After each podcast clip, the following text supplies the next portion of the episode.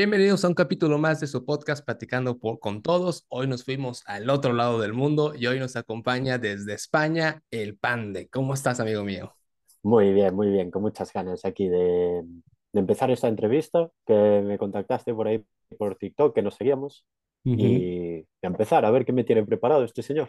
Sí, no, y además fue bien complicado, lo andamos platicando detrás de cámaras por la diferencia de horario entre México y España y es un, ay, espérame, es que tus Sí, mañanas son mis noches y mis noches son tus mañanas, entonces fue demasiado sí, fue complicado como cuadrar eso. uno de los dos tenía que madrugar. Sí, Y yo uno, soy un perezoso, entonces son las 4 de la tarde aquí y ahí creo que son las, 9 de la mañana, las 9 de la mañana. Madrugar, madrugar para preparar todo para tener disponible aquí a las 9 de la mañana sin Sí, ningún, sin ningún problema. Y luego al ratito tengo un, un vuelo porque tengo una boda. Entonces es donde acabo esto, se hago maleta casa, y me Se voy. nos casa Alfredo. Pronto, pronto, pronto. Nada más no me metes presión Sí. todavía. Entonces, Bueno, estimado, te voy a explicar a ti la, la, la dinámica y para los que es la primera vez, es una entrevista plática del cual se busca conocer a la persona detrás de la cámara, porque en nuestro contenido tenemos, mostramos algo, pero pues detrás de la cámara sí, es otra cosa, ¿no? Nadie pone en las redes sociales los días malos, solo ponemos las cosas buenas. sí. Entonces, una dinámica con entrevistas tanto hechas por mí como por tus seguidores. Entonces, Perfecto. me gusta siempre empezar con la típica pregunta de quién es el pande detrás de la cámara. Eh, pues yo soy un, un chico normal, ¿vale? No, no, no penséis que soy ni un millonario ni un pobre. Soy básicamente un, un chico normal, eh, criado en un barrio. En el barrio me conoce todo el mundo, o sea, todo el mundo me llama. Bueno, pues nadie se cree, ¿no? Cómo, cómo nací yo, al fin y al cabo fue un chico que salió ahí en, en internet dando consejos, consejeros, y fue así como empezó todo. O sea, simplemente cogí una cámara, empecé a grabar, desde ahí empezó todo. O sea, un chico normal, estaba estudiando, en los estudios iba un poco regular, pero las cosas fueron bien, fueron saliendo bien, y al empezar con los vídeos, pues se dio el gran boom, ¿no? De pues, pues llega al millón de seguidores en TikTok, todo eso, pero al fin y al cabo yo bajo a la calle y todo el mundo me conoce por quién soy, ¿no? Al fin y al cabo lo que se ve es un personaje. Eso de sentarte en una cámara, al final de todo, a ver, cualquiera se puede sentar y empezar a grabar, pero pues, que te salga bien es otra cosa. O sea, te puedes quedar todo cohibido, todo calladito. Ay, no, pues oye, mira, vamos a hacer esto. O sea, pues no, o sea, tú tienes toda la actitud de sentarte, bromear, decir todas desde las cosas muy personales como, a ver, cosas muy básicas del humano, de, a ver, hombre, no seas menso, y haz estas cosas bien, si vas a cortejar a una Sí. mujer, no digas estupideces, o sea, tienes que tener una estructura y una seguridad de hablar. ¿Siempre fuiste así de niño o cómo eras de niño?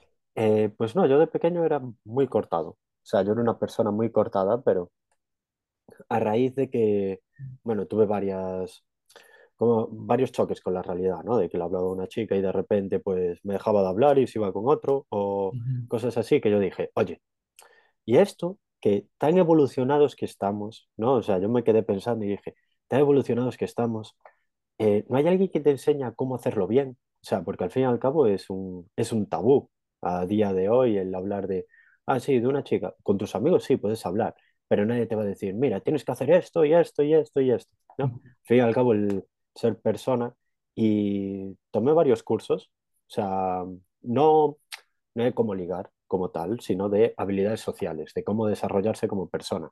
El, oye, pues tienes que mantener una buena postura corporal, tienes que estar sonriendo, tienes que, oye, pues el contacto físico es importante.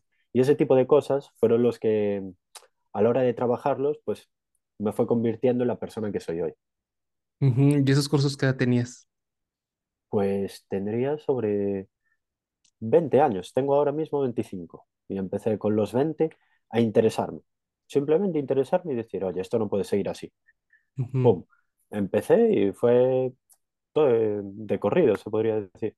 Empecé a, pues, un poco aquí, oye, quiero aprender eh, cómo corregir mi postura, ¿no? Hacer eh, estiramientos, tal, y cosas así que me fueron mejorando poco a poco. Al fin y al cabo no es un, no es un cambio de un mes para otro. ujú, Se nota en la actitud, pero poco ujú. más, o sea, poco a poco.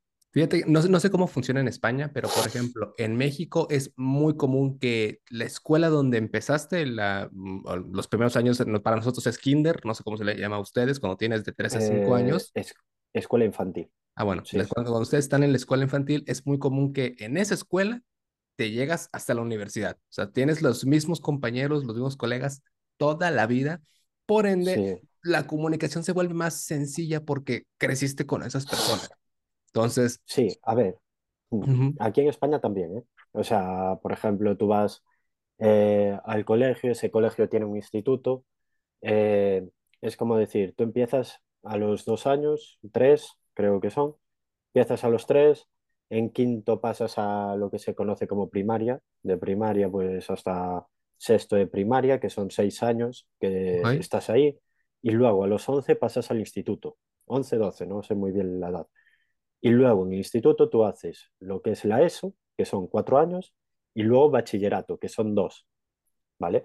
Entonces, ¿qué haces? Eh, seis, seis, más o menos estás siempre con los mismos compañeros. En mi caso no fue así, pero normalmente en, en España es lo que se suele dar. Hasta que llegas a la universidad, sueles estar siempre con los mismos amigos. Ujú, Lo que, lo que te iba comentando de él, yo soy muy consumidor de, de las cosas españolas, pero desde muy morro, desde particularmente 2006 con, con, es- con la selección española que empezó a Sí, reventar y empezamos, dije, empezamos ¡Buah! a ¿Quiénes conquistar. son estos? ¿Quiénes son estos? Porque empecé a ver Sí, fútbol ya más consciente, ¿no? Porque de niña te sentaban a ver fútbol y pues lo que había, ¿no? sí, el Pero, equipo de tu ciudad. el, ándale, o, o te, pone- te compras el FIFA, ¿quién es el que tiene más estrellitas? Ah, bueno, el Real Madrid, yo le voy a este, voy a definir mi Sí, personalidad por este equipo perfectamente. Entonces, pero en el 2006 ya empecé a decir, ay, estos güeyes sí le saben. O sea, sí le mueven, ¿no? Por algo están ahí, empecé a ver la sí, selección y dices uno, ok. Empecé a ver pues, más partidos del Real Madrid y del Barcelona y empecé a- me empezó a interesar mucho la cultura española, que he tenido la suerte de visitar como tres, cuatro veces España. Y es ahí, el, eso no lo soy. sí, sí, me, me ha tocado visitar Madrid, Eh, pues la próxima vez que vengas, Barcelona. la Sí, próxima sí, vez que sí, vengas estás invitado, ¿eh? O sí, sí, sea, sí. podemos ir a, ir a comer lo que quieras. Te voy a enseñar la gastronomía de mi, de mi ciudad. Yo soy de Galicia Sí, Galicia es donde, el sitio donde mejor se come de España. Tenemos esa, ¿cómo decir? Esa fama, ¿no? sí, Por sí. arriba, no sé si conoces por el norte, Asturias, eh, Cantabria, País Vasco. No, no, conozco Madrid, Barcelona, Murcia, Toledo Mm.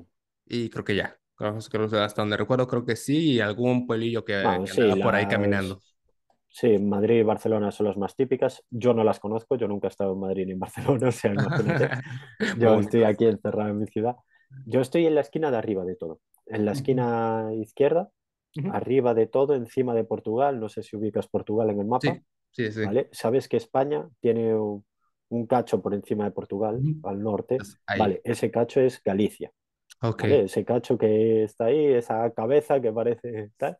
Estoy Sí. ahí y yo vivo arriba de todo, en el norte. Sí, fíjate que siempre he querido recorrer esas partes porque, a ver, una capital como es Madrid es diferente al resto del país porque pues es la capital, es el, mira, te es mi Sí, carta de presentación mundial. Entonces, como que es un, tal o sea, cual. sí, pero vete a un pueblo de España, vete a un pueblo más por ahí del norte donde empiezan a hablar, lo- donde están los gallegos, si te quieres ir a Cataluña, donde realmente no estén hablando bien español. Entonces, un, Claro, eso es lo que me, me, me, me, toca el que, sí, por ejemplo, en Italia sí me ha tocado recorrer. Igual ya viste Italia y sí, estuve en eh, Roma, sí, en Venecia, Florencia, pero igual por pueblos de ahí, Maranello, que ya es un, no hablo inglés ni español, solo hablo italiano. Entonces, ya, son, ya, ya, estas cosas son las que me gustan, donde no hay sí, restaurantes, es el, la sí, es fondita, la casita como, pequeña y ahí sí, comes. sí, y es donde es- mejor se come, o Sí, es sea, donde definitivamente se come porque mejor.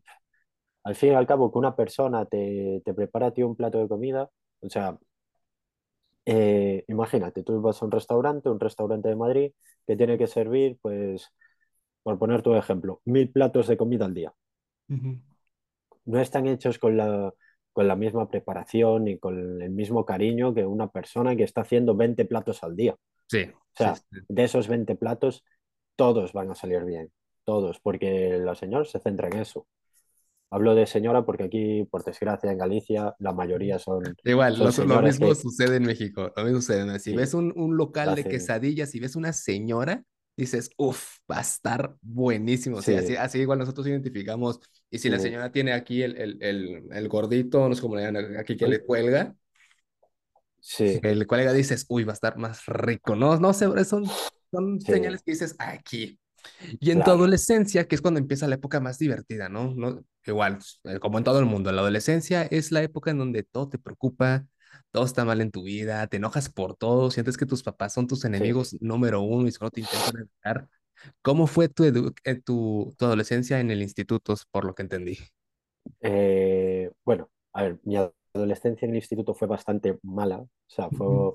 fue bastante horrenda porque yo en, Yo para empezar, bueno, siempre he sido un chico bastante marginado en el, en el colegio y tal. O sea, yo tenía mi grupo de amigos, pero estábamos los tres y yo intentaba estar con, bueno, con, ¿cómo decirlo? Los guays, ¿no? O sea, los populares, sí, ¿vale? Yo intentaba estar con ellos y era lo mítico de que, bueno, pues o traes el balón o no juegas, ¿no? Y yo llevaba mi pelota para jugar. Y jugábamos con mi pelota y yo a lo mejor era el árbitro, ¿sabes? O sea, era bastante duro. O sea, ahora lo pienso y digo, pues sí, era bastante duro. El hecho de que tú vayas a jugar y que lleves tú la pelota, que se juegue sí, gracias a ti y que tú seas el árbitro, que tú no juegues, ¿no? sí, Pues eso pasó y luego yo sufrí bullying. O sea, bullying, eh, acoso escolar, eh, por, bueno, por algunos chavales que había allí en el instituto y durante mis, mi época en el instituto fue eso. Fue eso lo que me marcó. Estuve cinco años en el instituto ya, hice primero de eso, repetí primero de eso, segundo de eso, repetí segundo de eso y en tercero ya eh, me echaron del colegio y tuve que buscarme la vida de otra forma, ¿no? En, en formación profesional. Empecé a formarme, pero más eh, específicamente en un ámbito. Y fue eso. O sea, básicamente el, el acoso escolar fue lo que no me dejó, bueno, pues centrarme en mis estudios, porque yo estaba sí, pensando, bueno, en el recreo, que supuestamente era donde todo el mundo se divertía, yo no quería salir al recreo porque si salía me iban a pegar. Y era algo sí, así tal y como suena. O sea, tengo anécdotas que son bastante duras, pero al fin y al cabo yo creo que eso marca a la persona y por eso también me gusta educar tanto a la gente a, la, a través de las redes sociales, ¿no? Es decir, oye, mira, esto está mal, esto creo que está bien, porque lo que está mal lo sabemos todos. O sí, sea, creo que todo el mundo sabe lo que está mal. Pero cuando hablas de algo que está bien, creo que puedes dar tu opinión sobre que eso está bien. Porque si eso se ve mucho en la política. O sea, esto es un concepto un tanto tal, pero tú si hablas de política, tú puedes pensar que un razonamiento está bien, pero es tu opinión. O sea, tú crees que eso está bien, ¿vale? Pero si algo está mal, todo el mundo tendría que estar concienciado de que eso está mal. O sea, la verdad se podría decir que es una la, lo que está mal es una opinión y lo que está, no, lo que está bien es una opinión y lo que está mal es una verdad. Vamos, es lo que creo yo, ¿eh? Sí, no, fíjate que ah, me ha tocado mucho platicar eh, aquí en, aquí en el podcast sobre la psicología. Aquí es psicología friendly, ¿no? Y muchos de los creadores que enseñamos, bueno, mi contenido es educativo, particularmente de economía, entonces, pero in- intento entrevistar de, de todas las áreas. Todos tuvimos algún cierto, una cierta tipo de, de adolescencia. Algunos tenían depresión, algunos tenían, eran cohibidos, pero vienen desde casa, desde, por ejemplo, un tipo de violencia psicológica de los padres. Y todos es sí, el quiero enseñar porque a mí no se me enseñó. O sea, indirectamente es el, a ver, tengo algo que decir y creo que por mi sí, que me experiencia esto no estuvo bien, mejor vámonos por acá. Oye, mejor por aquí porque yo lo viví y sé que esto no me Sí, ayudó y terminé con muchos problemas de la vida. Entonces, mejor, ¿qué te parece si, si mejor hacemos esto? Entonces, sí, casualmente, digo, no digo casualmente, no soy psicólogo, soy economista, pero es particularmente un punto en común en el que todos los que teníamos con, en el sector educativo tuvimos algo así. sí, Ah, sí. ya, ya, era que, ya es querer hacer el cambio. Y vamos, te voy a decir un enunciado a ver si estás de acuerdo conmigo. Estamos de acuerdo que de los cuatro años a los diez años de vida, realmente no estás consciente de lo que estás haciendo. O sea, puedes decir, ah, Eh, bueno, sí, sí, David era un chaval así, pero no te consta. O sea, no tienes recuerdos lúcidos para decirlo. O sea, tú sabes que eres así porque tus padres te dijeron que eres así. Y claro. que digan tus Sí, papás, y oye, eras as- medio travieso y realmente eres un, eras una bomba por ahí, pero es el reflejo de, claro. el, el, el sesgo de los papás, el amor de mamá, del, ay, eras un poquito, un poquito travieso y, y que Sí, seguramente te mejor te querían, otro y te querían decía, sentar esto y ya. Sí, quieto. Entonces, que ¿cómo eres el demonio tú, ahí corriendo. sí, cómo crees que eras tú entre tu infancia y tu adolescencia? Bueno, yo era un, yo era un chico. eh, A ver, yo siempre he sido como muy, muy mío. O sea, no te puedo definir con palabras cómo era yo, porque siempre he sido muy, muy a mi manera, ¿no? Siempre se puede decir que una persona es sociable, otra que es extrovertida, otra que introvertida o tal, pero no creo que haya, mm, que haya un adjetivo con el que poder definirlo, básicamente porque yo era, o sea, es lo mítico de que dices, es una persona que tienes que conocer para saber cómo es. ¿no? Y a mí me pasó mucho que de pequeño con una persona era de una manera y con otra era de otra, ¿no? Eh, tenía como dos facetas. O sea, al fin y al cabo, también dependiendo del, del ambiente en el que estaba. Yo en el colegio, pues había veces que me portaba mal, dependiendo de la compañía, ¿no? Y otras veces que era un santo, ¿no? Y a lo mejor, pues en un sitio me decían, oye, David es así. Y luego vas a otro y dices, David, lo peor que hay, ¿no? Y entonces yo de pequeño te puedo decir que era rebelde bastante. O sea, era un chico que, bueno, hacía lo que quería, ¿no? O sea, yo con ocho años sí veía que, oye, ¿y si a esa papelera le damos la vuelta, qué pasa? Pues le daba la vuelta a la papelera, caía todo. Mi madre, ¿qué haces? Y yo, nada, eh, investigar, experimentar. Sí, experimentar, experimentar. Sí, tal cual, a ver qué pasaba. Ahora ya sé que eso no lo tengo que hacer. Bueno, pero eso lo recoges. No, no lo voy a recoger yo. Y me iba. ¿Sabes? O sea, era, era algo así. ¿Y pudieras decir que eras feliz? ¿Eras un niño y adolescente feliz? Eh, niño, yo creo que sí, pero adolescente no. O sea, adolescente, todo lo que pasé, o sea, creo que hay que ser muy fuerte para aguantar todo lo que aguanté yo. O sea, aparte sin ayuda, porque los profesores decían que yo me lo inventaba todo, les metían, les mentían a mis padres. Coincidió la época donde los hijos de los profesores eran los que me pegaban a mí. Entonces los profesores defendían a los alumnos. Era algo así de que todo el mundo estaba en mi contra y yo era un chico que, o sea, yo siempre tuve en claro que yo nací para ser alguien, ¿no? Por decirlo de alguna manera. O sea, yo supe que tengo un mensaje que dar al mundo, por decirlo de alguna manera. Eh, sé que estoy, puede sonar un poco tal, pero eh, destinado a ser grande, ¿no? O sea, he superado muchas cosas y no las he superado en vano. No he superado para ser un chico que trabaje 40 años y se jubile y ala, tal, que pase desapercibido. No, o sea, yo creo que estoy hecho para hacer un cambio. No sé cuál será ese cambio, pero creo que tarde o temprano lo vamos a descubrir porque es, creo que estoy hecho para ello. ujú. Tocaste muchos puntos muy importantes, por ejemplo, el, el de cuando te estás describiendo del, no sé cómo decirlo, lo platiqué, tengo una entrevista con, con un doctor en filosofía de aquí de México que Sí, se llama Mateo Rosarín. Justamente él menciona del, a ver, es que era introvertido y en algunas cosas extrovertido, pero lo humano es mucho más complejo que dos palabras. Entonces, claro, ¿ves la pregunta sí, inicial que, que dije, ¿quién es, quién es el pan detrás de la cámara? Esa pregunta siempre la dejo, el, no hay respuesta correcta. Algunos me dicen, mira, yo antes que nada soy hijo, porque esto, porque y dicen, ok, tú te atribuyes tu vínculo familiar y está bien. Hay otros que sí, dicen, yo soy, yo soy un académico que te da, ok, tu orgullo es tu título académico, está claro, bien, porque luego está el rollo de los que sienten que son conocedores de filosofía.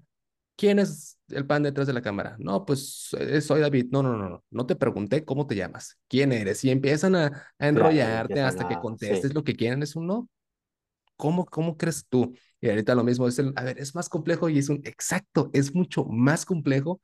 Entonces me sí, empezaste a dar es una diferentes, pregunta con, sí, con, con con mucha más complejidad de lo que parece. claro, dependiendo del, del detalle que quieras, ¿no? O Sí, sea, yo te puedo decir, ¿qué es el pan de detrás de la cámara? Bueno, pues es un, eh, soy un varón de 25 años, ¿no? Te puedo responder así, sí, o te puedo decir, bueno, pues soy un chico con, con tantas titulaciones, soy con tal, de pequeño me pasaron tantas cosas, tal, y explicar un poco mi historia, ¿no?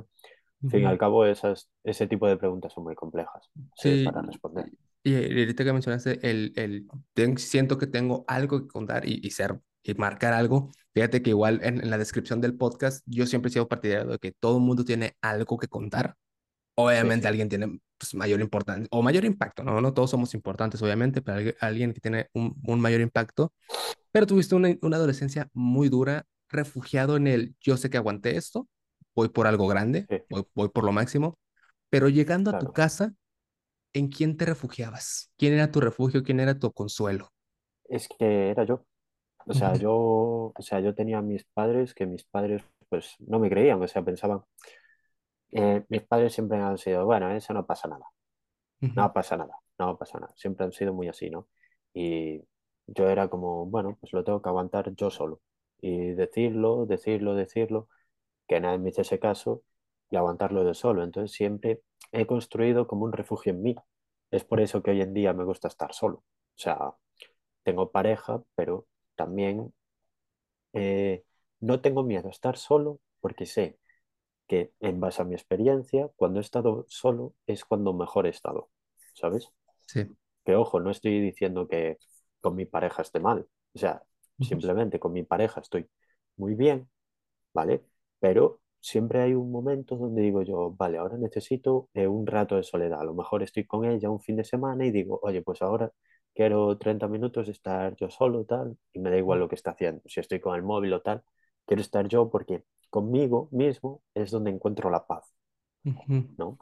Y creo que es eso lo que se busca. Fíjate que eso de estar solo lo platico demasiado. Me encanta platicar el tema de la soledad, porque en su momento yo fui adicto a la soledad. Me gusta, mm, desde muy niño, desde un niño fui muy cohibido, actualmente ya soy más extrovertido, se me formó para eso. est- Estuve en un seminario de estos de sacerdotes. En mi adolescencia yo lo elegí, nadie me obligó, yo quise hacerlo, entonces no puede haber un sacerdote calladito, todo quieto, pues no, tenía que saberme expresar, entonces pues me enseñaron a toda esa parte, ¿no? pero sí, en su momento no dejaba la parte del, pero quiero estar solo. O sea, está chido estar con amigos, ya me agobié, me voy a mi cuarto. sí, Entonces, incluso cuando estaba niño, invitaba a mis amigos a mi casa, la típica de, "Hey, vamos a jugar. Y había un momento en el que dije, en el que yo ya decía, bueno, ya basta, ya me cansé.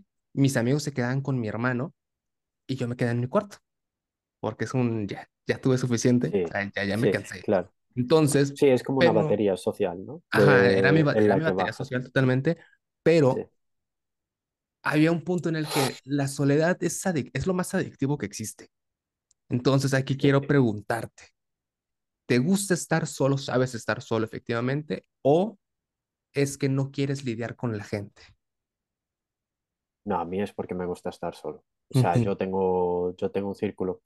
Creo que en base a mi pasado he sabido eh, escoger bastante bien las personas que me acompañan en mi día a día, Sí, ¿no? Ya antes de, de pegar este boom, ¿no? De que siempre hay algún interesado, me imagino que a ti también te habrá pasado, de que cuando empiezas algo grande, la gente siempre te aparece, oh, tal, te vi, no sé dónde, sí. tal. Vale, pero antes de eso, antes de empezar y todo eso, yo ya era muy selectivo con las personas que tenía yo a mi lado. Porque, o sea, em, teniendo en cuenta mi, mi pasado y todo eso, teniéndolo en cuenta y presente, porque es algo que no se puede olvidar, es algo que te forma, ¿no? Es como una muerte, por ponerlo de ejemplo, la muerte de un familiar no se puede olvidar, simplemente aprendes a vivir con ello. Y yo a mis amigos eh, los seleccioné, o sea, no es que seleccione en plan, vale, tú vales como amigo, tú no. Sí, Eh, claro. no, simplemente eh, yo siempre aporto mi confianza al principio, en el momento en el que me la fallan en algún, en algún paso, digo, vale, no, Ujú, ya está. Entonces, es porque me gusta estar solo. A mí lidiar con la gente no tengo problema porque percibo muy bien quién, quién sí y quién no, por decirlo de ujú. alguna manera. Sí, fí- fíjate que eso, lo que te pregunté del no te gusta lidiar con gente, porque eso- mucha gente confunde eso. El, es que me gusta estar solo, pero cuando estás solo se empieza a distraer, ¿no? Empieza a leer, empieza a ver videos, se pone a ver series, pero es el, no, no estás solo, estás huyendo de toda la gente por no lidiar con ellas, al grado que no es ni capaz de lidiar contigo mismo, con tus pensamientos. Entonces, el mismo doctor en filosofía dice la importancia de estar aburrido. Cuando ya no tienes nada que hacer, no te queda más que andar pensando en ti y andar ya, ay, tengo esto, y entonces él como que sugiere mucho, abúrrete. Hay un momento que, que tienes que aburrir porque tienes que ya lidiar y ver qué tienes en la mente, qué tienes en los sentimientos y de repente te puedes dar cuenta que explotas, o sea, que, que estás muy mal porque la gente no suele detenerse cinco minutos a decir, ¿qué está pasando? Estoy ya, contento, no estoy contento, quiero hacer esto, lo quiero hacer realmente o me está obligando a alguien más y quiero quedar bien con la sociedad. Ah, mira, si quiero, ok, continúo. Entonces, con cinco sí, minutos que la gente se detenga nada más, a pensar, a meditar, ¿cuántos pedos no se, hubieron- no se pudieron haber ahorrado por esos Ya, cinco minutos de reflexión? Entonces, como que me gusta siempre jalar ese hilito con mis amigos. Y ya, porque tengo una amiga sí, del trabajo que le empiezo a jalar ese hilito emocional, ya salta de mi cabeza y yo, pues, yo no estoy haciendo nada, o sea, nada más te sí, empiezo a simplemente te lo cuestionar. estoy comentando y ya está. Sí, te lo estoy comentando y tú solito estás deduciendo, entonces te das cuenta y ya de repente ya llega, oye Alfredo, ¿qué opinas de esto? Y yo, ah, ok, ok, estás, si estás prestando atención y si tienes la curiosidad, entonces ya hay un momento que mis amigos me escriben, oye, de verdad, muchas gracias, no me había dado cuenta que esto, y hay otro, otro amigo que se llama Iván, que igual, Ivancito, te quiero mucho, que tenía muchos, muchos rollos con, con la novia, pero no Sí, entendía que sus rollos eran más consigo mismo. Entonces, sí, era la estructura del, a ver, tú quieres dar amor, confianza y no tienes ni amor ni confianza en ti mismo. No puedes dar lo que no tienes. Entonces me dijo, ¿cómo no? Pues, ¿cómo no me voy a querer? A ver, vamos a empezar. Tú, tú, tú, y empezamos a, a enrollarnos. Y es un, Iván, en ningún momento del día te atiendes. Estás en el trabajo, llegas, atiendes a tu mamá, a tu papá, a tus hermanos, tu novia, a- a- tiene un grupo musical, estás tocando este, las canciones de, de tu grupo, llegas, te duermes y reinicias. ¿En qué momento te sentaste a decir, oye, ¿cómo estoy? Estoy feliz y en ese momento casi se me quiebra, o sea, casi rom- rompen llanto y es un no, efectivamente. No, no tengo ni la mínima idea de qué hacer conmigo ni qué me gusta. Yo ayer en el trabajo llegó y me dijo, oye, ¿cómo me conozco? Es el, sí, es una pregunta ¿por qué? muy, Sí, me dijo, me estoy intentando conocer, hijo, me gustan mucho las flores. Pero, güey, me di cuenta que no tengo una flor favorita. Y detallitos así tan pequeños. El, me gustan demasiado las flores y ni siquiera sé cuál es mi flor favorita. Eso sí, atiende a todo mundo. Es súper noble, súper un amigo muy fiel, menos a sí mismo. Entonces me empecé a preguntar, ay, mira, me gusta esto. Mira, mi refresco favorito creo que es este. Ah, bueno, me gusta comer esto, pero otros días me gusta. Y es un güey que se está conociendo desde el inicio. Tiene 19 sí, años, yo tengo 26, tiene 19 años y es un apenas me estoy conociendo. Y yo, güey, se vale. Hay gente de 50, 60 años que no tiene ni la mínima idea de quién es. Sí, yo, o sea, yo soy partidario de decir que los adultos solo son niños con poder. Sea, muchos, muchos adultos hacen muchos sí, berrinches emocionales que vienen desde niño. Y es un güey, porque no tienes ni la mínima idea por qué te enoja lo que te enoja, por qué te hace feliz lo que te hace feliz, por qué esto no te encanta. Ay, es que estoy así. Claro que no. Todo, toda acción tiene un porqué, solo que te da cosa averiguar por qué. Porque pues ves sí, que nuestra- las generaciones arriba no tenían normalizado eso de la psicología. Entonces, ya, tumbarle a un adulto de 50 años que, o decirle que estuvo mal toda su vida, ¿cómo crees? Si yo soy mayor que tú, yo tengo más experiencia de vida, y es el mijito, ya. no tienes ni la decir, mínima idea de cómo expresarte. ya.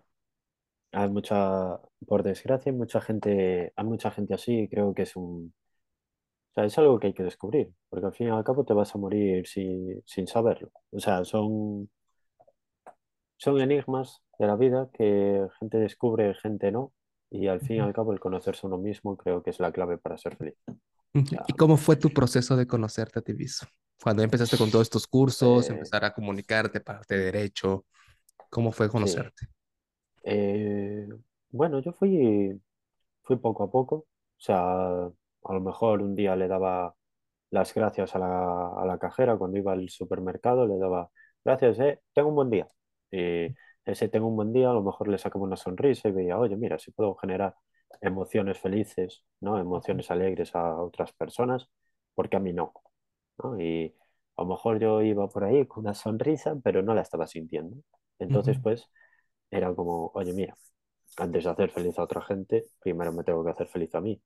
Entonces, como que me empecé a centrar mucho en mí mismo y fue ahí donde empecé a conocerme, de decir, oye, pues a lo mejor tirarme en cama, estar así mirando para el techo 20 minutos y a los 20 minutos es cuando empecé a pensar en mí, ¿no? Porque al principio es eso de que necesitas aburrirte, ¿no? Yo me aburría ahí en cama y decía, bueno, pues a ver, ¿qué me apetece hacer? ¿no? Y qué me apetece hacer, Eh, qué es lo que me hace feliz, ahora mismo cuál es mi motivación. Son preguntas que me hacía para saber simplemente eh, quién era yo.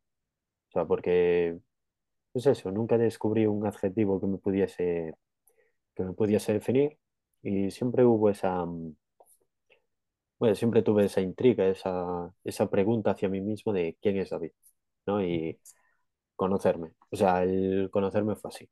Fue encerrarme en la habitación, mirar para el techo y decir, vale, ahora, eh, ¿qué me gusta? ¿Qué es lo que me hace feliz? Eh, ¿qué me gusta hacer? ¿Qué es lo que no me gusta hacer que tenga que hacer? Cosas que, bueno, al fin y al cabo nadie se, casi nadie se pregunta, pero que son importantes para seguir tu día a día con, con una misión, con un objetivo, creo yo.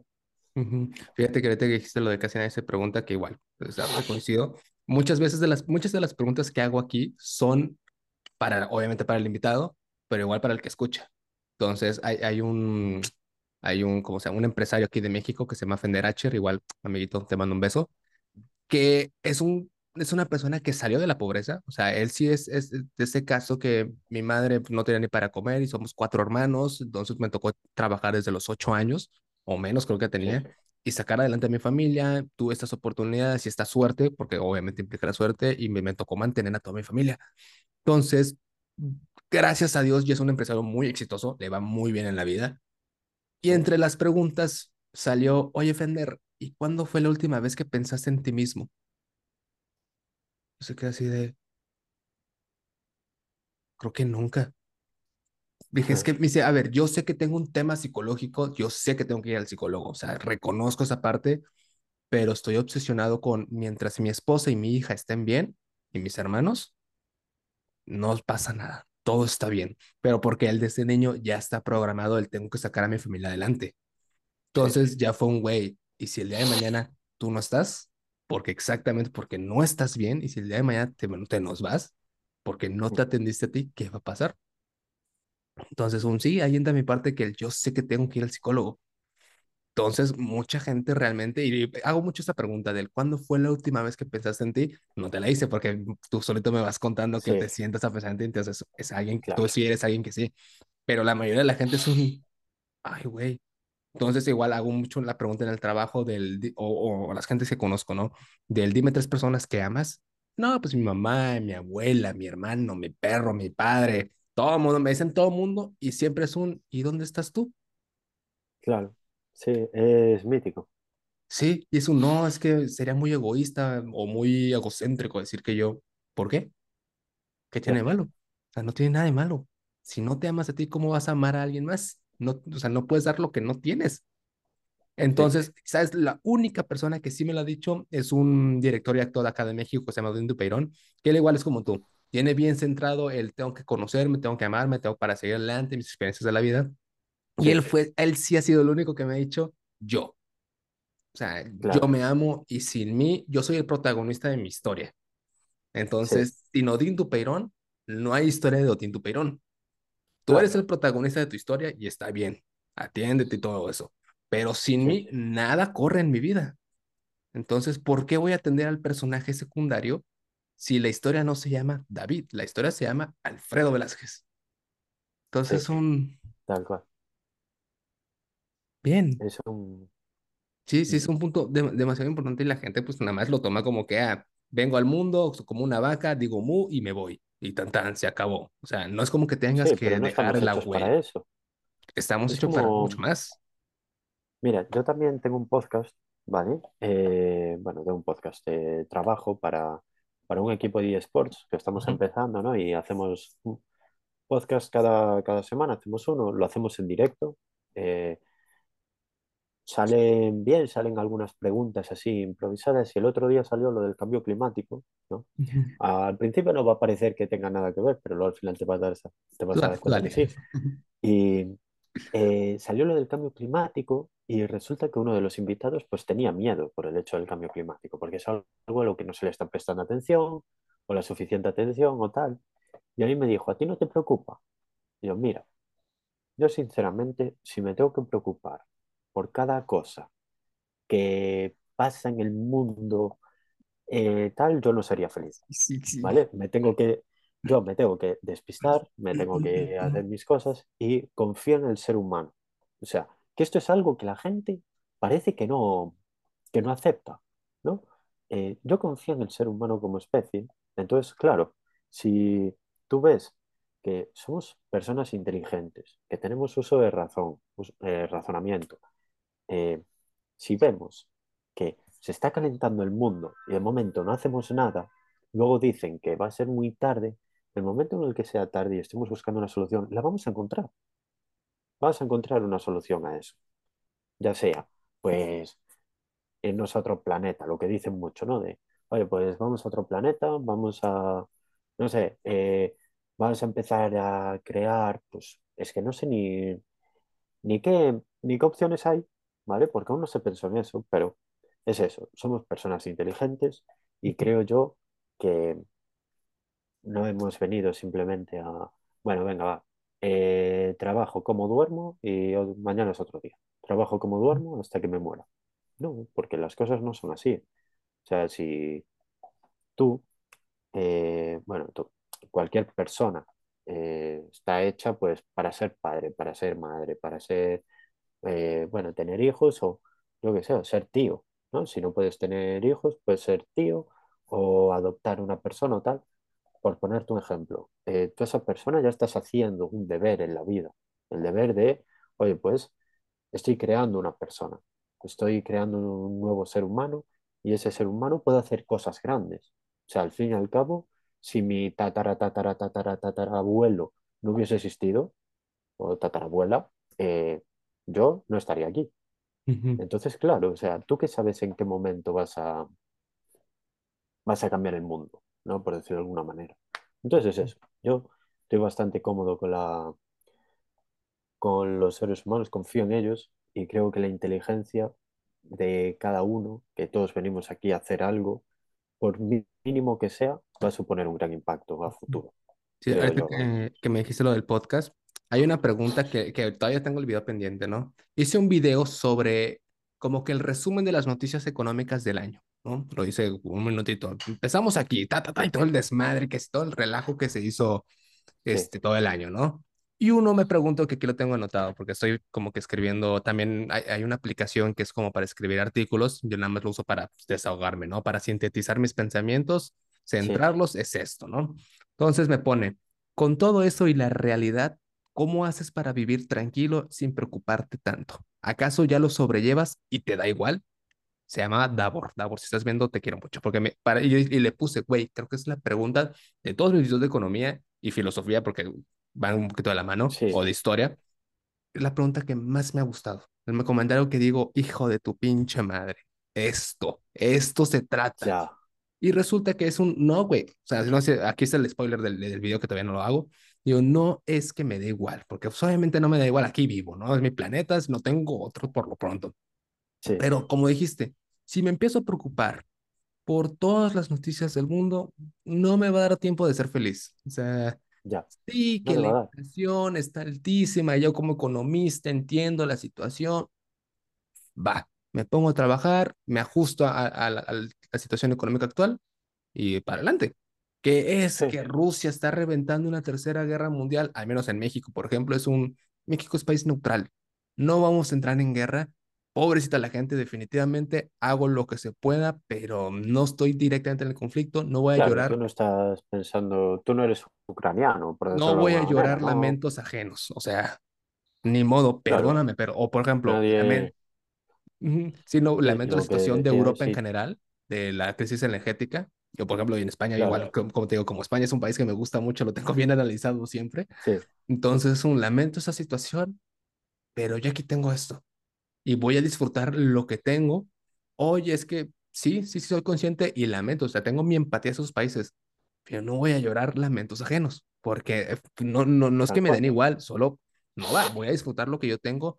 Y al final de todo, aunque tengamos una crisis energética, aunque estemos en guerra, aunque vuelva otra pandemia, tengo mi relación con mi, con mi, con mi novia de maravilla, mi familia está bien, nos amamos mucho con mis amigos, tengo un vínculo muy especial ¿qué chingados me importa la, la economía? O sea, sí, me dedico a esto, sí. pero hasta ahí. Yo llego a mi casa y ya no soy Sí, licenciado entiendes Alfredo Velázquez. y ya está. Sí, Sí, y, y ya está. O sea, fuera del trabajo, termino mi jornada laboral, se acabó. Soy Alfredo Velázquez normal, soy, no soy licenciado, soy Alfredo Velázquez y se acabó. sí, Y son una jornada laboral de pon tus seis horas pero tengo el resto de las 16 horas para esto, de las 18 horas para esto, para vivir, para, para ser persona. ¿Por qué me Sí, voy a andar obsesionando con, es que tengo que ver las noticias, que estar actualizado? No, güey, hay cosas más importantes. Yo cierro jornada laboral y se acabó. No se habla del trabajo en la mesa. A lo mucho anécdotas, fíjate que en el trabajo me pasó esto. claro. Hasta Sí, ahí, nada de que, güey, ¿viste los activos financieros que puso Japón? Me vale madres, o sea, ya, dedícate a disfrutar la vida. Entonces, pues no, no es que lo sobrellevo, hay cosas más importantes que la economía, que el trabajo. O, por ejemplo, hay chorro de videos ahorita que me salen del, mientras todo mundo está distraído con el mundial, están haciendo, güey, cállate el hocico y disfruta el partido nada más, no te pongas claro, es que iluminado aparte ponen, reptiliano, o sea... ponen eso de, de excusa, o sea, mientras tú te centras en el partido, bueno, ni que lo hubiese provocado yo, ¿no? Eh, Va a no pasar. sé, O yo sea, lo si veo están haciendo el reseteo, va a pasar, güey. Te pongas a ver el partido Sí, no. Y no puedes tal meter cual, manos. O sea, ya está. en lo que lo hacen, Sí, ah, chido, bueno, échale ganas. Voy a ver hoy juega México. Se acabó. sí, O sea, sí, tú preocúpate por eso, tío, que a ti te van a salir canas a los 30 y a mí me van a salir a los 45. sí. O sea, ese mientras tú estás salir el pelo opcionado, blanco más tarde. sí, en, que, en lo que tú estás opcionado, "Ay, es que nos está conspirando el gobierno, lo va a hacer de todos modos. Te quejes o no en TikTok, lo va a hacer de todos modos. Mientras Claro, tanto, bueno, ahí me dices qué tal va, me actualizas porque yo voy a estar viendo el partido, porque ya va a empezar. se acabó. O sea, sí, así que tú sepas desde antes y yo sepa desde después, va a pasar lo mismo, vamos a estar en el mismo lugar. O sea, es como en, Sí, lo- en- en lo- en los cines o en los aviones, tienes el boleto y ya tiene tu lugar, tu nombre, ese asiento tiene tu lugar. Y hay sí, gente que quiere meterse antes, cabrón, el asiento no se va a quitar, está tu nombre. ya, está ahí. O sea, Sí, vamos a entrar igual, vamos a estar en el mismo lugar, no hay pedo, tranquilo, sí. relájate, disfruta. Más, a lo mejor te metes tú delante, generas una discusión y sales más tarde, por tonto. Sí, Sí, ándale, ter- te- termina siendo desastroso. O, por ejemplo, vamos a ponernos un poco economistas, ¿no? Si toda la gente se obsesiona con que va a haber inflación, empiezan a consumir antes, antes de que suba el precio. Como la gente consume antes, ahora sí va a subir el precio porque tienen que claro, hay satisfacer a demanda. Sí, Entonces, por tus tonteras, por andar de bobo diciendo, güey, es que va a ser un caos, voy a alarmar a todos, ge- generaste el caos que tanto decías que iba a suceder. Ahora sí sucedió. E- es Entonces, con lo que pasa con todo. Por ejemplo, cuando fue lo del, lo del COVID, que ahora ya está bastante olvidado, no sé por ahí cómo está la situación en México, pero imagino que también está más o menos olvidado. la gente le vale. Sí, o sea, ahora vas a poner una mascarilla, aquí te cuesta 50 céntimos. Antes te costaba eh, 7 euros una mascarilla. Güey, no, en México pasó algo bien curioso. Cuando empezó la pandemia, por alguna razón, y yo hasta la fecha no sé, la gente dijo, voy a comprar papel de baño, el papel higiénico, el papel ya del, aquí también. del- y, de la- y se Sí, acabó. Y es el, ¿por qué? ¿Por qué estamos comprando papel de baño? No sé, tú compra. Y mi familia no lo ya, hizo, mi familia compró el paquete normal y es el, ¿y qué hago? Y pasó una semana y no tenía nada que ver. sí, Y la gente dijo, ah, pues ya. compré el, pa- el papel de baño del año. El, ¿qué putas Sí, hiciste? bueno, Nada. pues mira, ala, ya así te evitas la inflación. Sí, Le dices, sí, sí, así te evitas la inflación. Si sube el precio, pues en un año no lo ya, tienes ya lo coger. tengo. Bueno, coger, agarrar, agarrar, eh, Ah, bueno, sí, sí. No se entiende, no se entiende. Ya tenemos la madurez de entender que es diferente.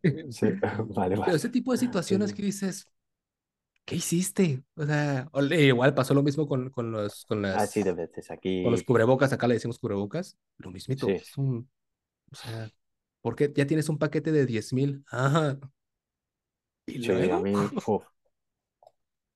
yo eso ya ni intento no recordarlo porque yo me acuerdo cuando empezó la pandemia de muchos memes, o sea, tú que sigues aquí en España, eh, hubo muchos memes de gente que salía con bolsas de basura, ¿sabes? Las típicas negras. Ajá. Había gente que se hacía disfraces, o sea, que iba con un casco de astronauta Con una o cubeta, sí, sí, con un Sí, balde. bueno, yo decía, "Buah, ¿este a dónde va? No, no sé, o sea, ¿qué está? ¿Grabando una película este señor o qué hace? No, pero tal cual, y me hizo bastante gracia. Sí, Pero sí, esa igual. Aquí pasaba que me tocaba ir al súper, al, al, ¿cómo le llaman ustedes? Al, al mercado, sí, al pero, súper, yo le llamo el súper, ah, bueno, al, al súper. y lo mismo, veías gente con, con los de buzo que se tapan hasta acá y es el, ¿qué estás haciendo? O sea, Ya, entiendo que no tengas algo que taparte, pero mira, hay cubrebocas en este pasillo, sí, hay, eh, y hubo gente que se ponía doble y triple.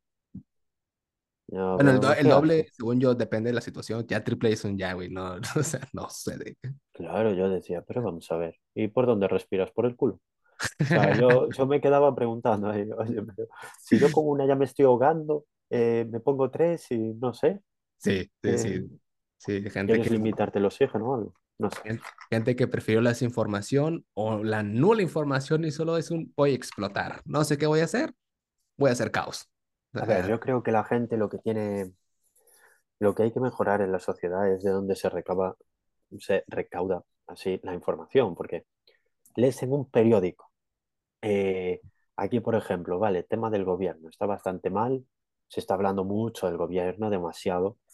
Tú ves un periódico, te dice una cosa, vas a otro periódico y te dice otra completamente diferente. sí. Y la gente como que se, se centra simplemente en esto está mal porque lo dice el periódico. Entonces, claro, está mal.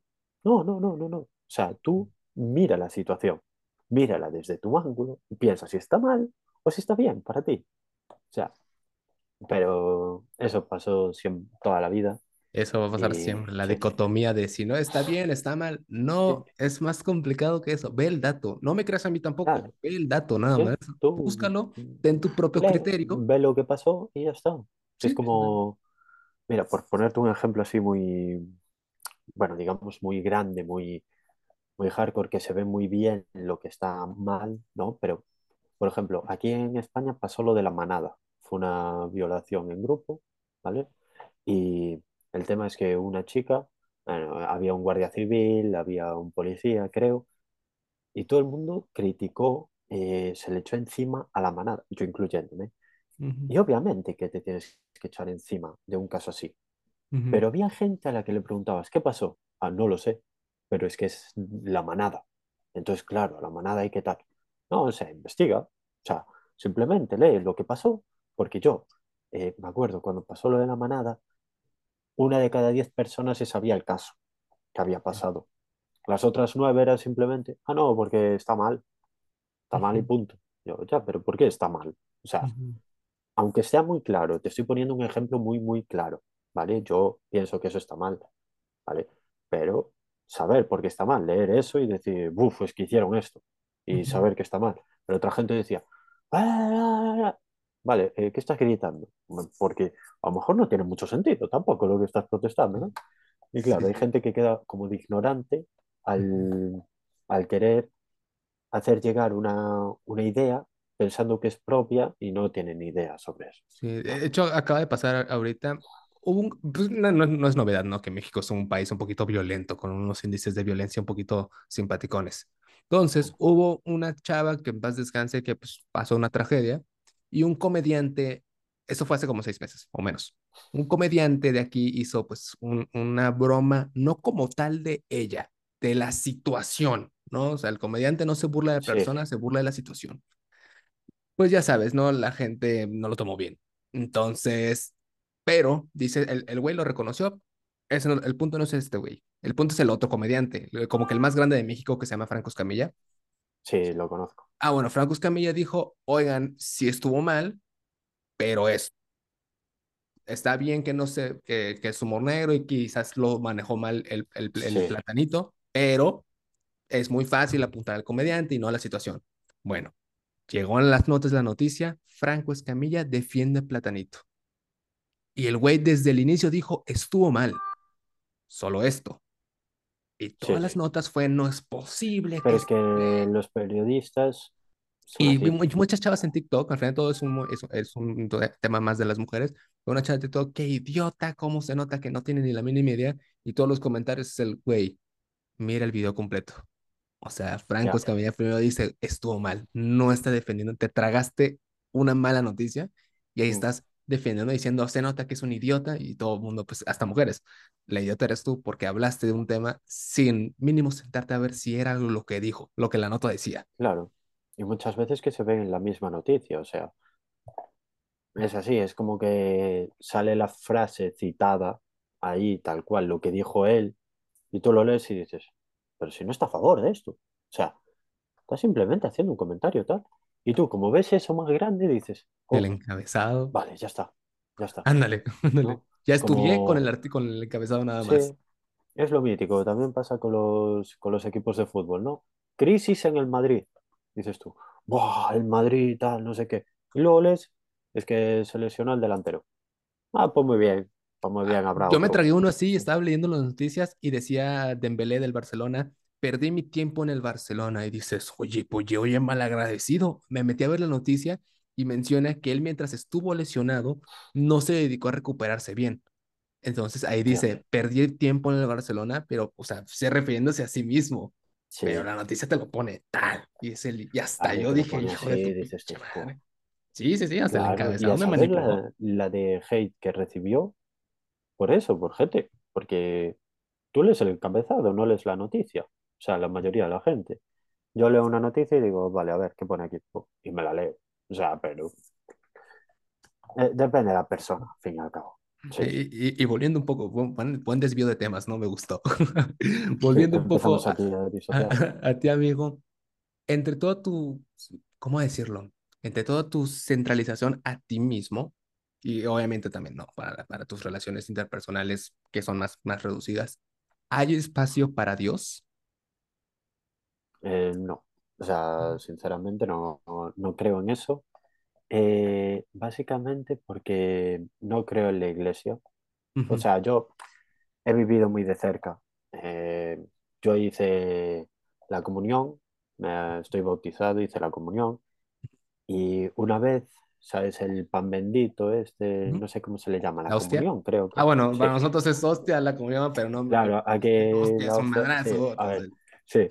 Eh, nosotros, a ver, le llamamos la hostia también, pero claro, eh, queda un poco bruto, ¿no? Pero sí, si le llamas la contextos. hostia, le digo la hostia. Sí. Eh, una vez el cura de mi barrio le negó la hostia a mi hermana. O sea, esto lo puedes poner como título, Un cura, sí, sí, sí, totalmente, y queda. sí, tal cual. Y volvemos a lo de la noticia, ¿no? De, sí, sí, "Buah, sí. pero ¿y esto? Y sí se No, puede hacer un eso. escándalo con eso. sí. Y bueno, el tema fue eso, que el, el cura de, de mi parroquia eh, le negó la hostia a mi hermana y porque él quiso, porque él Mm, quiso, ¿no? O sea, era la, era el bautizo de mi ahijada, o sea, de mi ahijada y la de ella, ¿vale? O sea, éramos padrino y madrina. Y se lo negó allí delante de todo el mundo. Y yo digo, vale, eso es falta de profesionalismo, de primeras, ¿no? Porque tú ves que un chico no está haciendo su trabajo, está entrando una decisión personal suya eh, por delante de, oye, de su trabajo, de su profesión. Y siempre tuve mm, como mis dudas acerca de eso, ¿no? Sobre todo en la iglesia, si- ya te aseguro ahora que no hay eh, argumento posible para que yo crea en la iglesia, porque he visto muchas cosas. He visto cómo el cura se llevaba el dinero que donaban los tal y se iba de copas y de prostitutas, o sea, el cura de esta parroquia. Lo he visto. O sea, no es que me puedas decir, eh, no, eh, tal, no, lo he visto, ¿vale? Sí. No es por alguien.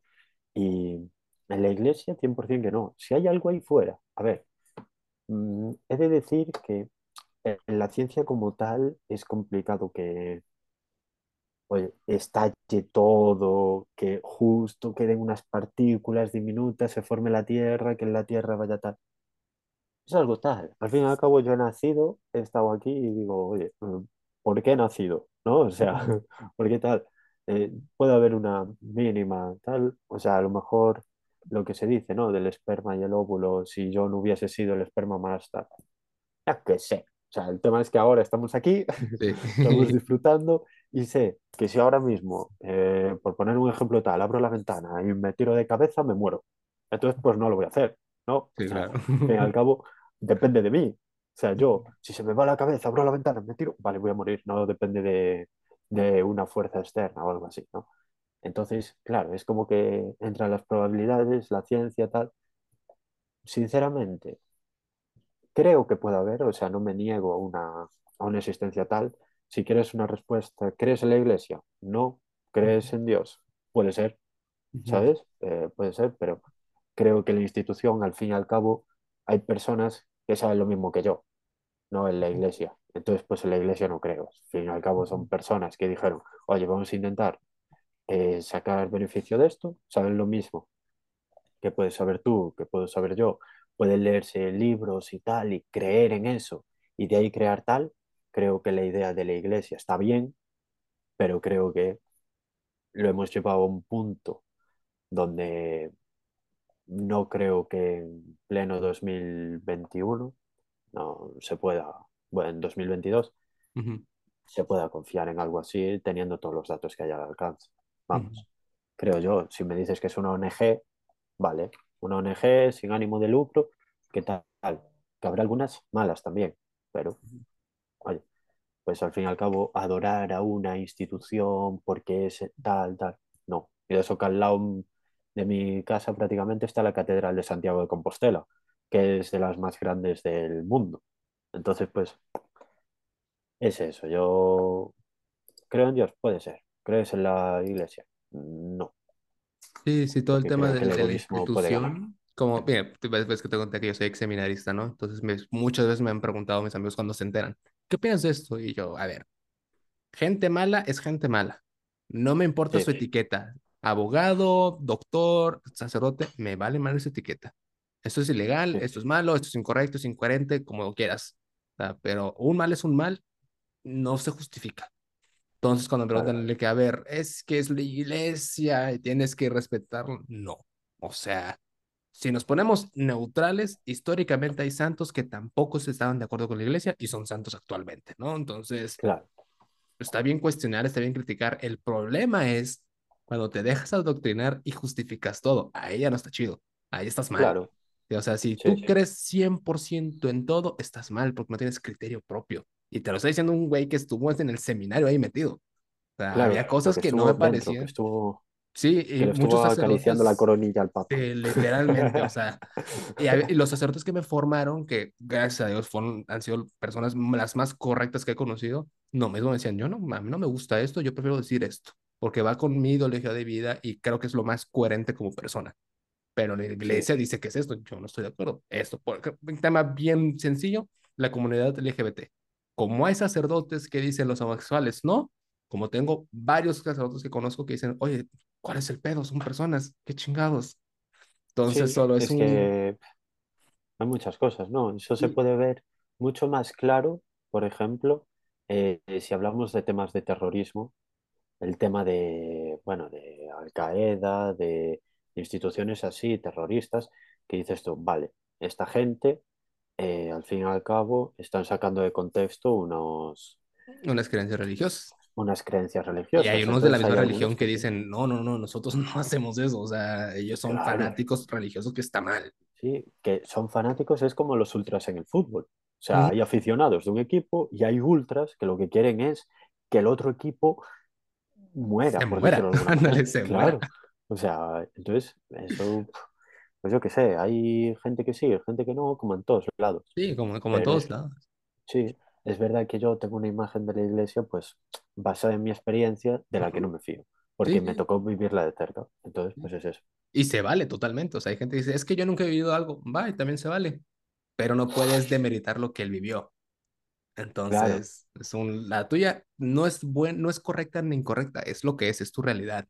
Y la de David claro, es, no, tampoco es buena o, inc- o incorrecta, sí, es su realidad. Y, y solo es eso, no es bien o mal. claro. Es eso, A mí lo que no me gusta es el hecho de que lo impongan, ¿no? O Sí. sea, porque eh, sin ir más lejos de lo que tal, porque tampoco me quiero liar mucho en este tema, eh, en el colegio. En el colegio hay una optativa que se llama religión, Ah, sí. ¿no? Eh, hay una asignatura optativa, tal.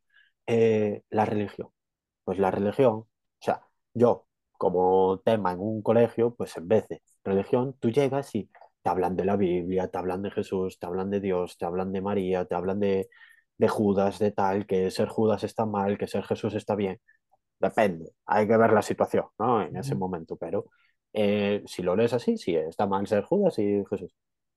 Pero me estás hablando de religión, o sea, me estás, o sea, de religión católica, todo. Yo sí me apunto a religión, quiero saber del budismo, quiero Sí. saber del, del islam, Hinduismo, quiero sí. saber de, de todo, o sea, de todo, quiero saber cultura general. No quiero especificarme en un tema. Es como si, vale, me apunto a ciencia. venga, y en ciencia se... hay muchas ramas de la ciencia. Bueno, pues vamos a dar exactamente física. Vamos a dar todo lo que tiene que ver con la física, ¿vale? ¿Y dónde estamos dejando la biología? ¿Dónde estamos Sí. dejando las matemáticas? ¿Dónde estamos dejando todo el resto? ¿No? Entonces, eso sí que lo veo mal, por ejemplo, ¿ves? Cuando te apuntas a algo así, en los colegios, no creo que sea adoctrinamiento, porque no lo es. Creo que es favoritismo, básicamente, sí, porque es lo que se conoce, ¿no? Aquí en España predomina, de momento, la religión católica. Espero que, oye, pues dentro de unos años el tema de religiones, pues, más ver, yo creo que es, sí, que se va a ir perdiendo, o sea, Ujú. creo yo. Sí, ahorita que Y dijiste el no creo que se imponga, me dio risa porque es el, el español diciéndole al mexicano que no se debe imponer. Sea, ya por contextos históricos es el... ya, Qué chistoso, ¿no? Qué, qué simpática la situación. Pero nada, sé, güey, pensamiento fugaz, ¿no? No- Bueno, por ejemplo, no sé si sepan en España, nuestro presidente sigue armando rollo por eso. No sí, es posible que los, que los españoles aún no nos pidan perdón por eso que es un güey. Hay un men, tratado es, desde el mil tío, setecientos pidiendo perdón y ya pasó, ya. no mames, ya pasó, Es o que, sea. a, a mí, ¿qué me dice? Yo, por ejemplo, imagínate, voy a, voy allí, a Sudamérica, ¿no? O bueno, en este caso, vosotros sois de Norteamérica, pero Norte, Centroamérica. Ajá. sí, Norte, Centroamérica. Vale, pero Sudamérica, porque digo, la mayoría de la, de la gente latina está allí. Ujú. Eh, voy allí y que me traten mal por, por tal. Tío, yo no tengo nada que ver, ¿sabes? O sea, a Sí. mí Colón me tira de un pie. O sea, ni bien ni mal. O sea, es verdad que aquí tenemos la mala costumbre de decir, Colón descubrió América. No, se dice eso. Tío, pues a ver, a mí fue lo que me enseñaron, ¿sabes? Al fin y al cabo, tal, yo no, yo no estoy ni en contra ni a favor. Es más, el otro día, te voy a contar una anécdota graciosa. Eh, Eh, ayer estaba dando una vuelta con mi novia por, por el centro de la ciudad y le empecé a tomar el pelo. Por una ujú. idea que, oye, parece loca, pero no tal.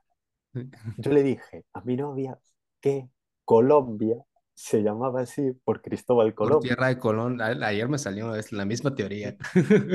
Pues se lo dije a mi novia, pero ¿de esto de qué tal? Claro, ¿por qué no? A ver, Colombia es donde llegó Colón, por eso se le llama Colombia. Porque claro, colonia no quedaba muy bien. No, no le vas a llamar un... Entonces Colombia. ¿por qué dices, hombre? Y yo, que sí, que sí. Y al final se lo creyó. Si estás viendo esto, era mentira. Todo, ¿vale? Pero ojo, puede ser, ¿eh? O sea, yo creo que si voy a un colegio y a niños pequeños se les dice eso, van a crecer pensando eso. Entonces eso se va a volver en un- una ideología, es lo que pasa con todo, ¿no?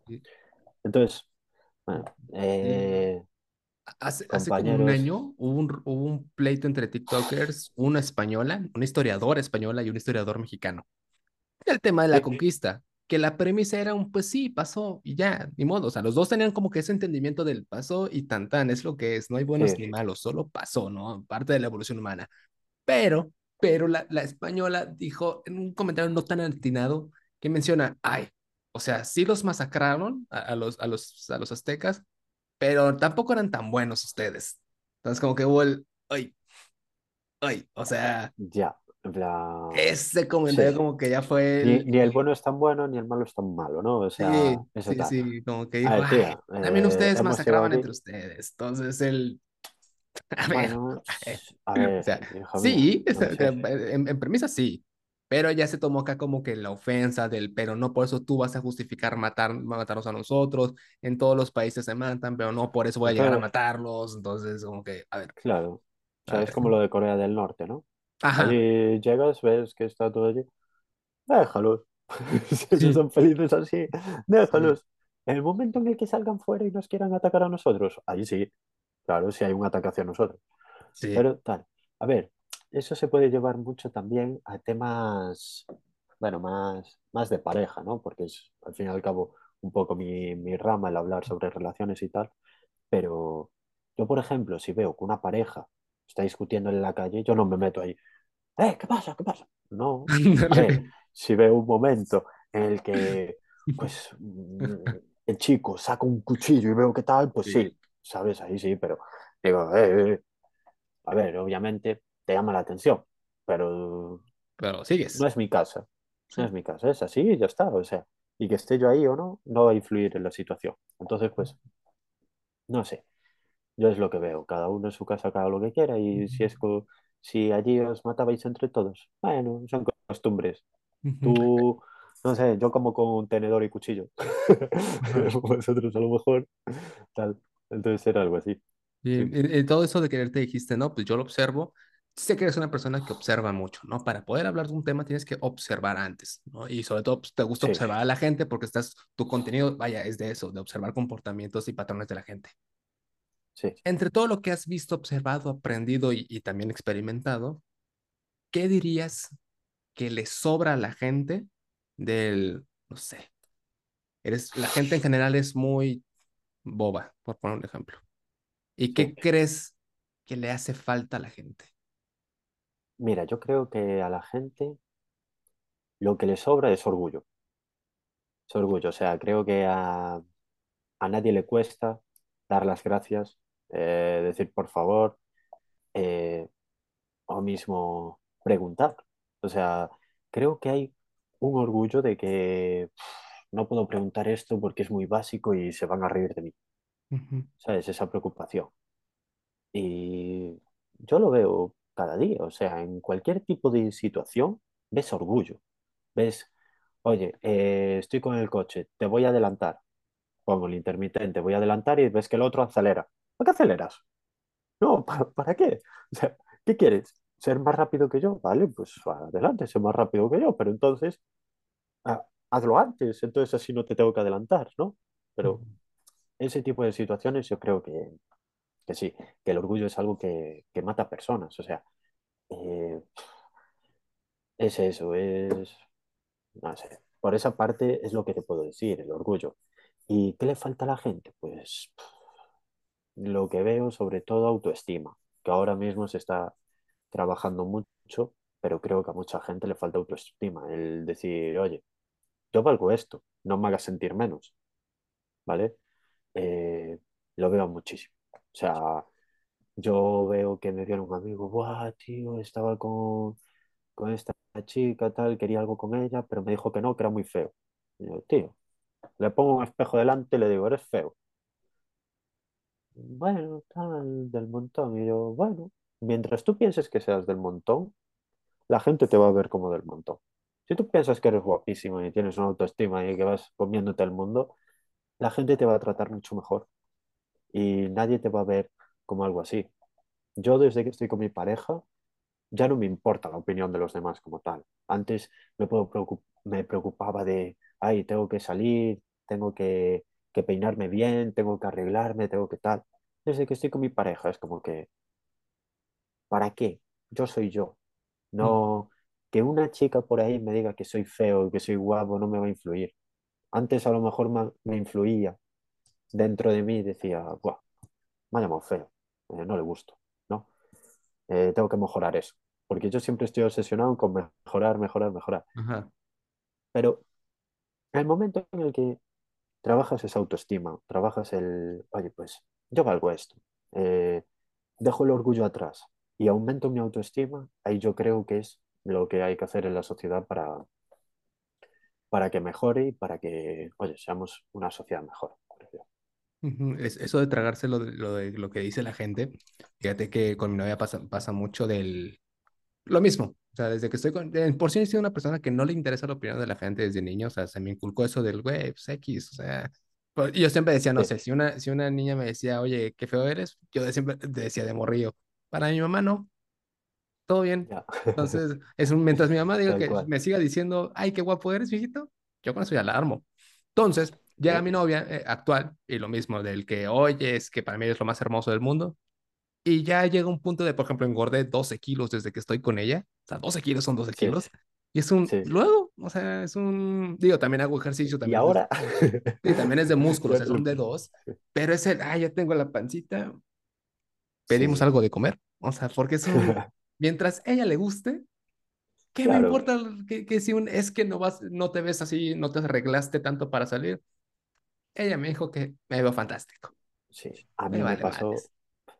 Yo antes estaba bastante gordo. Eh, Ujú. bueno, hablo de gordo, no tengo nada en contra de los gordos. Creo que, bueno, fomento siempre a un, a una vida sana. Siempre Obvio, digo, obvio. oye, hay que hacer deporte y qué tal. Pero, o sea, yo veo a una persona gorda y digo, bueno, está gordo. Eh, si me pide un consejo, oye, ¿cómo puedo ser mejor? Pues le digo, para sentirse mejor consigo mismo. Lo primero que le digo es, haz deporte. Pero no tengo nada en contra de ellos. O sea, simplemente digo, te vas a sentir mejor y vas a ser tal. Y me acuerdo cuando yo, yo llegué a pesar 108 kilos. ¡Jo! ciento ocho Mido eh, 1,83. Ah, estás Vale, ahora mismo lo que ves, eh, lo que ves en los vídeos, estoy en 78, 77 kilos, ¿vale? Más o menos. Eh, yo, cuando estaba gordo, iba junto a una chica y yo de aquella ya estaba trabajando mi autoestima, ¿no? Y para mejorarme a mí mismo, yo hacía humor sobre mí. ¿Vale? Creo que hacer humor sobre otras personas está feo. No, tú no puedes hacerle, si una persona no tiene aceptado que está gorda, no puedes hacerle un chiste Sí, claro. eh, sobre que está gorda y que está tal. Eso se puede ver con lo de Will Smith, cuando le metió el bofetón al otro. Sí. Si está la otra persona eh, superando eso, no puedes hacer un chiste, ¿no? Entonces yo siempre los hacía sobre mí. ¿Por qué? Porque creo que mediante el humor se puede superar mejor las cosas. ¿vale? Pues iba junto a una chica eh, tal, no, es que estás gordo. Y yo, bueno, pero mira esto, ¿eh? Te sirve de almohada. Cuando quieras dormir, tienes aquí una almohada.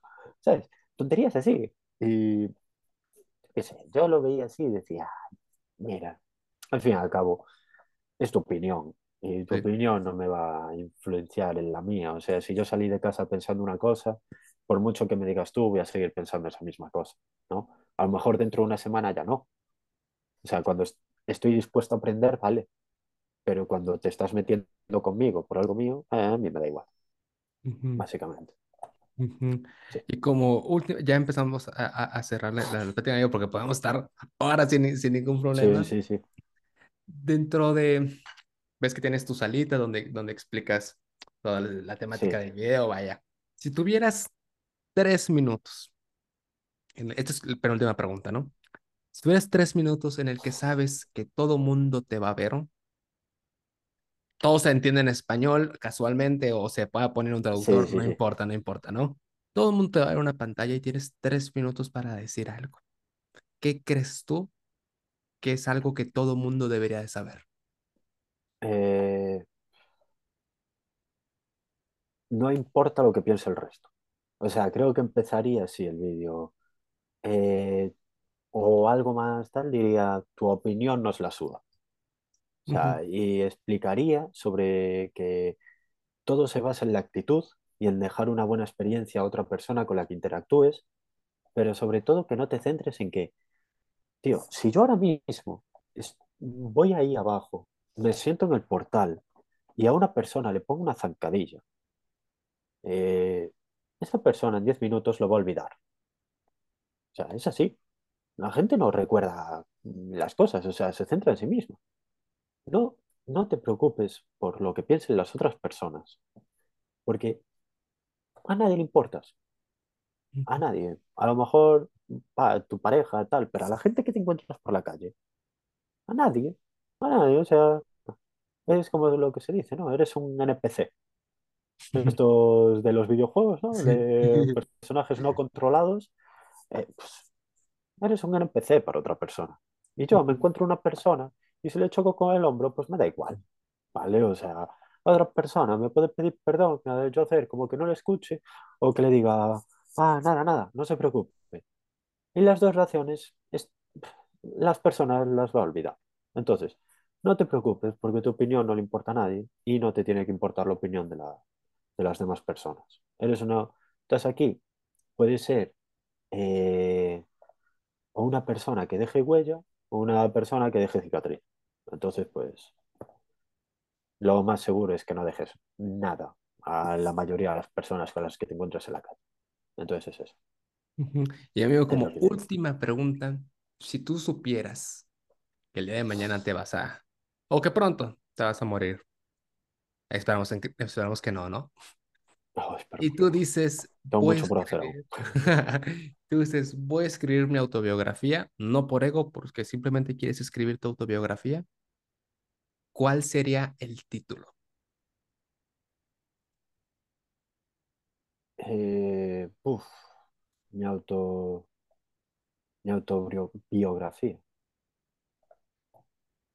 Pues mira, siempre pensé eh, en hacer un libro tocando los tres, digamos, cuatro palos de la, de la vida de una persona, ¿no? O sea, el carácter social, el carácter económico y, o sea, nunca logré cerrar esta idea, ¿no? Pensaba que eran cuatro. Entonces, yo diría, eh, si pusiese un título, sería ¿Por qué me apetece vivir? Y preguntando. O sea, algo así. ¿Por qué me apetece vivir? O ¿por qué vivir? O algo así. Ok. ¿Sabes? Sea, creo que estaría bastante bien ese libro. Y si algún día lo saco, le voy a poner ese nombre y espero que lo compréis. Claro, ¿Vale? claro, y vamos a ser los primeritos en Sí, tener la sí. copia porque yo A, a ti te lo voy, a ti te lo voy a enviar. No te preocupes. Sí, sí, sí, Y al resto firmado, ya, por favor, porque aquí ya tenemos ya sí, grabado el- la tal premisa. cual, Mira, es- si un día sale, podemos poner este clip del cuando se dijo, 18 de noviembre del, del 2022, se dijo, quiero hacer un libro así. Y así pasan 10 años, Sí, mira, hace 10 años lo dijo y aquí está. Y ya se lo cumplió. sí. ¿Por qué vivir? Sí, Sí. ¿por qué? Me gusta mucho ese título porque justamente hay, digo, hay mucha gente que lastimosamente está en el fatalismo, en el que, pues, ¿para qué seguir? Eh, gente con depresión o hay gente que vive el día a día del, pues, va, soy esto y, y tan tan, o sea, pero es un no, güey, ya no es una obra de teatro como en, el, en, en el- la época medieval sí. que nacías granjero, te morías granjero, como, la, como los teatros, eras este personaje, eres granjero número 75 te la pelaste, ahí te vas a quedar. No, güey, ya, ya hay, ya hay, pues más ramas en las que puedes dedicarte. Hoy te puedes dedicar a, a ser, no sé, creador de contenido de TikTok sobre, emocio- Es sobre que situaciones cualquier personales cosa, mañana no. o sea, puedes, puedes dedicarte a cualquier cosa que te guste. O sea, creo yo, ¿eh? Porque si te gusta el fútbol, esto lo hablé una vez en un vídeo, si te gusta el fútbol y tú quieres ser jugador profesional de fútbol y no llegas a ser jugador profesional de fútbol, puedes ser entrenador, puedes crear contenido sobre, sobre fútbol, eh, puedes ser periodista, pues tienes muchísimas cosas sobre cada rama que, que te guste. Es que a mí me gusta, eh, me interesa mucho el mundo de las ventanas, ¿no? O sea, por ponerte un ejemplo. Yo, pues, investiga sobre el cristal, Ima. Eh, piensa cuál es el mejor PVC para hacer las ventanas, ¿eh? El mejor en eso. O sea, siempre se desarrolla una pasión. Me encantan las horas. Pues crea el mejor reloj del mundo. ¿Sabes? Estoy obsesionado con el tiempo. Bueno, pues hacer relojes de arena, eh, no sé. Y es eso. O sea, yo lo veo, lo veo bastante fácil porque siempre lo tuve claro desde pequeño. Ujú, ¿No? De, oye, yo he nacido para cambiar el mundo, para dar tengo algo que decir y quiero que la gente me escuche.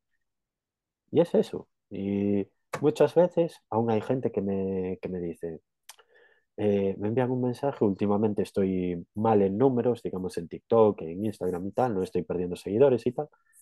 Y yo decir eso a mí, la verdad es que no me, o sea, no me supone un sufrimiento. A mí me dice mi novio, pero no lo digas, que si no las marcas no te van a tal. Mira, yo no estoy aquí ni por dinero, ni por eso. Sé que le he cambiado la vida a mucha gente y eso es algo que me llena, porque en parte ese objetivo que tenía ya lo he cumplido. Yo sé que hay gente que me han llegado miles de mensajes y te hablo de miles, eh, no, so- no fueron cientos, son miles de que abro mi, bueno, mi correo electrónico, abro mi Instagram, veo las solicitudes o en TikTok y ves gente que me dice, gracias a ti hoy tengo novia, Eh, gracias a ti soy mejor persona, gracias a ti tal. Y ese gracias a ti me llena. O sea, porque yo, si subo un vídeo con sacar una pe- a una persona una sonrisa, yo ya estoy feliz. Y cuando yo hago un vídeo y me río con él, ya digo, el objetivo del vídeo ya está cumplido, porque soy feliz haciendo esto. ¿Entiendes? Ujú. Entonces, a mí es lo que, lo que me llama de, de ser yo. O sea, creo que es esa, no sé, esa, esa bondad, ¿no? que hay detrás del personaje. no, no ese interés, no es ese orgullo. O sea, yo soy muy bueno Es verdad que muchas veces pues te tienes que vender de formas que a lo mejor no gustan o tal y tienes que traicionar un poco esa faceta tuya, ¿no? Por ejemplo, hace tiempo, bueno, hace un- unos meses tuve un problema con Roma Gallardo, no sé si te diste cuenta. No, ¿Conoces a Roma Gallardo? no, no me suena. No, pues es un chico de, de España que habla mucho en contra del feminismo, en contra del tal, y sale a la calle y le pregunta a la gente y todo eso, y siempre muy en contra, ¿no? Sus ideas son muy en contra. Y dije, ¿por qué? ¿Por qué haces eso? O sea, hay, hay un odio en tal. Y me respondió, o sea, es un señor muy, muy conocido, muy tal. Me vinieron todos sus seguidores a echárseme encima. Y muchos me decían, Pander eras mi ídolo, pero ya no, has metido la pata, tal. Ah, tío, sí una vez te gusté, ahora porque no te guste tampoco me influye mucho. Sí. No, y pues entras al tema de decir, bueno, es una oportunidad para darme a conocer más, ¿no? Entonces, es ahí. Yo, si quiero dejar un mensaje, es ese. Yo con salir con una sonrisa, a mí ya me sobra. Y ahora tú te estás riendo, así que el objetivo de la entrevista ya está cumplido. ¿Entiendes? Ya está, ya lo he conseguido, ¿lo veis? Ahora, de eso me nutro yo. O sea, a mí me dicen, ¿qué quieres de comer? Y yo, sonrisas. Soy Mr. Wonderful. Muy bien, amigo. Con ese bonito mensaje nos despedimos. La verdad, era- eh, siempre me gusta cómo todos tenemos un mensaje muy bonito que dar al final. Y me gusta mucho ver que casi todos los, los invitados se centran en lo mismo, en con que tú aprendas, con que tú estés contento, con que tú sigas tu vida y estés bien y no jodas al otro. Sí, Todo perfecto. Es, es lo único que importa. Yo soy con, tengo de otros académicos, ¿no? Astrofísicos, economistas, doctores, eh, biólogos, este, biólogos celulares. Todos me dicen, sí, sí, sí, todo muy padre, pero mientras tú tengas esto, todo está bien, todo va a estar bien. sí, Entonces, gente, no se tomen la vida tan en serio, relájense, disfrútenla más que nada. ¿Algo más que quieras agregar, amigo mío? Eh, nada, o sea, simplemente dentro de poco voy a empezar con, con Twitch, aprovecho allí para hacer la promoción. Ajá. ¿Sabéis cuáles son mis redes sociales? Soy el pan de eh, en Twitter, TikTok, en cualquier red social, hasta en Real me podéis encontrar. Así que me podéis encontrar por cualquier lado. Eh, si tenéis alguna duda sobre cualquier cosa, habilidades sociales, tal, me podéis escribir, contesto todos los mensajes. Mucha gente se sorprende porque contesto, aunque tenga muchos seguidores. Estoy ahí, yo con el móvil, a mí no me cuenta, no me cuesta nada. Oye, me pasó esto con esta chica. A ver, cuéntame tu situación. ¿Cuántos años tienes? Tal. Me pongo al día, te ayudo y todos felices. Vale, Todo- ese es ahí en la descripción voy a poner la descripción van a estar en las redes del, del Pande. Entonces, amigo, pues nos despedimos mucho. Gracias por acompañarnos y los vemos en el siguiente capítulo. Cuídense mucho.